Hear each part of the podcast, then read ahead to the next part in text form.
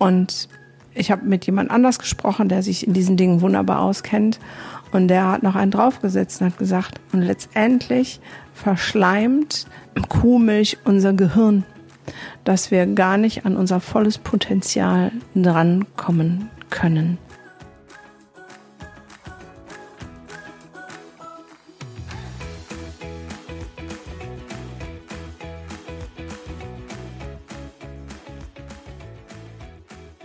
Hallo und herzlich willkommen zu meinem Podcast. Mein Name ist Gunda Frei und dies ist der Podcast Entwicklungssprünge für alle Eltern, Lehrer, Erzieher, Pädagogen, schlicht für alle, die mit Kindern leben oder arbeiten oder die ihr eigenes Kind noch nicht vergessen haben und all diesen Kindern zu wahren Entwicklungssprüngen verhelfen wollen.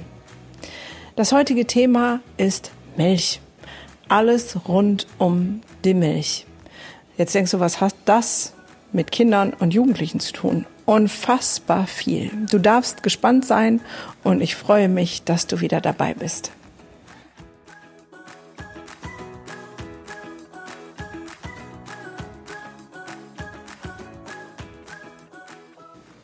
Schön, dass du wieder da bist. Warum habe ich mir das Thema Milch ausgesucht? Ich bin ja sonst nicht so jemand, der so ganz konkrete Podcast-Folgen macht oder so sagt, tu dies, dann tu das, nach dem Motto, jedes Kind kann schlafen lernen. Und dennoch ist dieses Thema Milch so unfassbar wichtig. Und ich nehme es als Beispiel dafür, wie wir mit unseren Kindern umgehen, wie unser Staat mit unseren Kindern umgehen und ich glaube auch, wie wir bewusst dumm und klein gehalten werden und es gar nicht darauf ausgelegt ist, dass wir in unsere wahre Kraft und Stärke kommen. Und das fängt mit Kinderbeinen an und hat ganz viel mit Milch zu tun. Ich werde das in kleinen Stücken erklären und ähm, ja, vielleicht gibt es ein kleines A und O an der einen oder anderen Stelle, wo du dachtest, hm, das habe ich gar nicht gewusst. Ich selber ähm, habe Milch geliebt. Ich bin groß geworden mit viel Milch. Ich habe morgens immer ein Glas Kakao getrunken, viel Joghurt gegessen, viel Käse, viel Butter. Ähm, es das heißt ja, dass das Kalzium gut für unsere Knochen ist und deswegen müssen wir viel Milch trinken. Bei mir war es dann so, ich war so Teenageralter, da habe ich regelmäßig eine Neben- und Nasenhöhlenentzündung bekommen. Und mit regelmäßig meine ich so alle ein bis zwei Monate dicke, fette Eiterbrocken in den Nebenhöhlen. Damals gab es noch nicht so nette Nasenduschen und all so ein Zeugs, also habe ich mir Salzwasser in die Hand ähm, gemacht und es eingezogen wie andere Schnupftabak, damit die Brocken dann da rauskamen. Ich bin zu verschiedenen Ärzten gegangen, Hals-, Nasen-, Ohrenärzten sagt, nein, das kann gar keine Nebenhöhlenentzündung sein, weil so oft käme die nicht und äh, ich hätte ja auch keine Entzündungswerte im Blut und ähm, ja, okay. Das ähm, war dann sehr erstaunlich, weil es wurde immer mehr. Ähm, ich war dann so Anfang 20 und dann bin ich zu einem Zahnarzt gegangen, der heilpraktisch angehaucht war, kann man stehen, wie man will zu. Und er hat ein ganz abgefahrenes Testverfahren gemacht und rauskam bei diesem Testverfahren, dass ich eine Milcheiweißallergie hatte. Also habe ich von jetzt auf gleich ähm, das Milcheiweiß weggelassen und siehe da, die Neben- und Nasenhöhlenvereiterungen hörten auf. Ich habe mir da nicht so viele Gedanken drüber gemacht, habe gedacht, na ja, dann bin ich halt eine von den Exoten, die ähm, auf Milcheiweiß allergisch reagieren. Aber wenn ihr in den Medien schaut, es wird immer mehr und mehr und mehr reagieren auf Milcheiweiß irgendwie sonderbar. Und ähm, es boomt die Sojamilch, die Mandelmilch und sonstig gleiches mehr. Aber warum ist das so? Und was hat Milch mit der Bildung unserer Kinder zu tun und dem, der Entwicklung unserer Kinder? Milch, was ist denn Muttermilch? Muttermilch ist das, was wir unseren Kindern geben, wenn wir sie stillen. Das heißt, da sind alle Nährstoffe drin, die wir unseren Kindern geben können und auch Abwehrkräfte und alles, was dazu gehört. Die Muttermilch von einer Kuh ist für ein Kalb bestimmt. Jetzt stell dir einfach mal die Größe vor, den Unterschied, was ein Mensch so braucht für ein Wachstum und was eine Kuh, ein Kalb braucht für den Wachstum.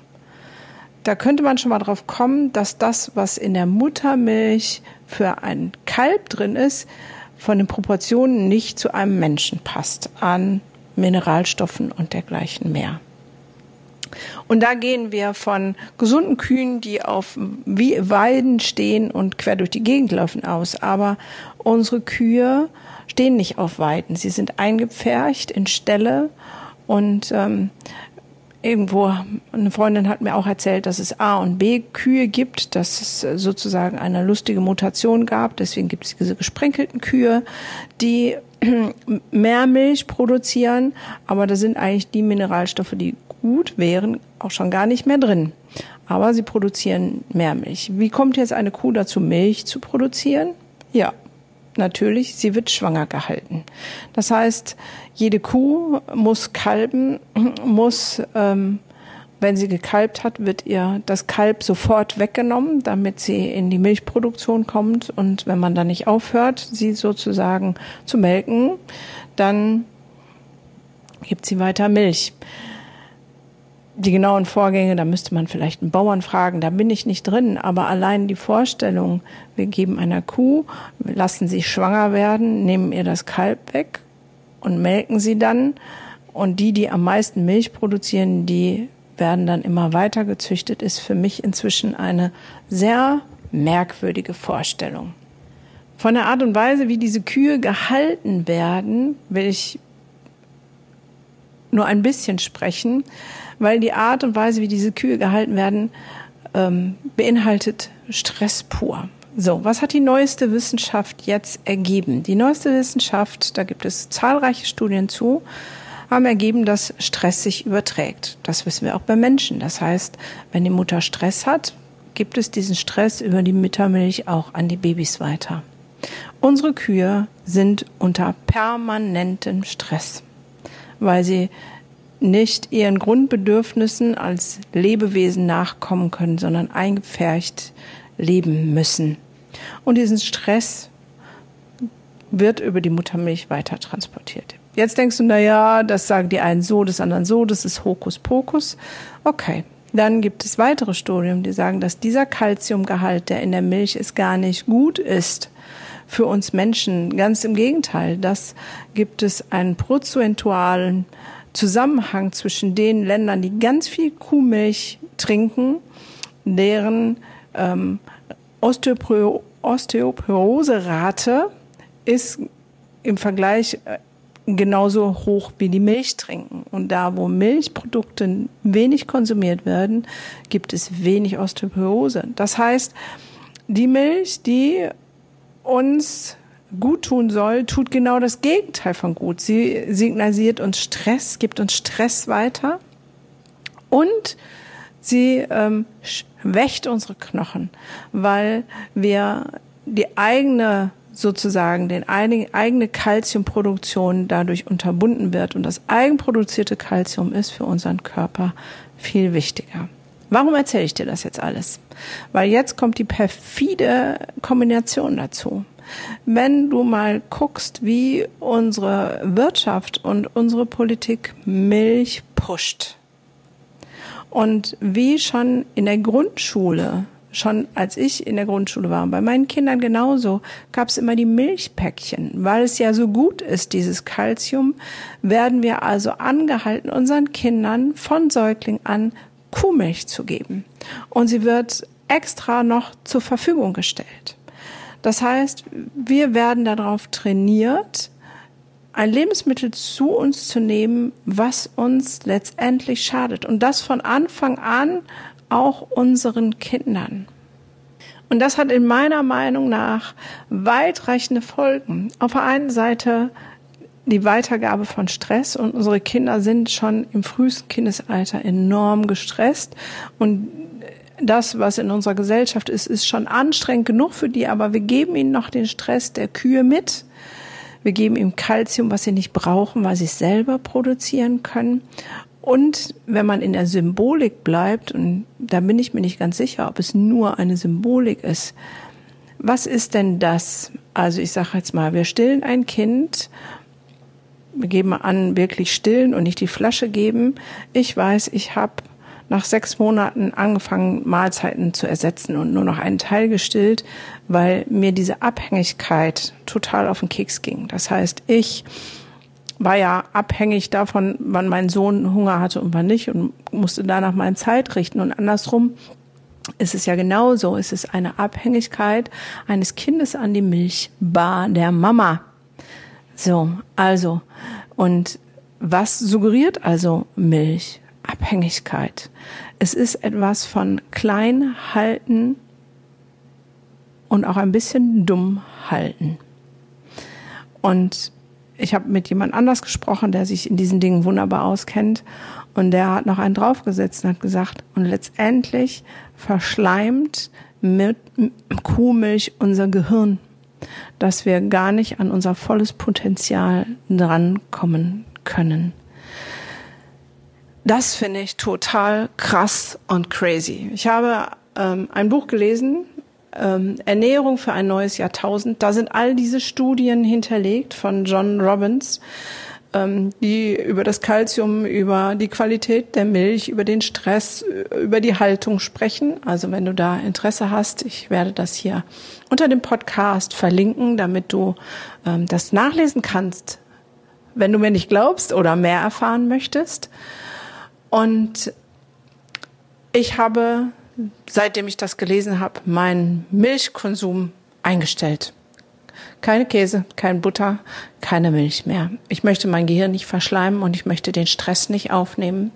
Und ähm, ich möchte auch dieses Signal nicht an meine Kinder weitergeben, sie klein und dumm zu halten. Jetzt wäre ja die Frage, wenn es so offizielle Studien gibt, warum reagiert unsere Gesellschaft nicht darauf, unsere Politik, unsere Wirtschaft. Und genau da sind zwei Gründe in meiner Meinung, und da sind wir wieder bei der Bildungsevolution dabei, dass ich denke, hm, wir werden an manchen Stellen bewusst klein und dumm gehalten. Das eine ist natürlich die wirtschaftliche Lage. Jetzt, ähm, wer das mitkriegt, Milch wird subventioniert und mit Bauern am Leben bleiben. Da steht ein exorbitantes wirtschaftliches Interesse hinter.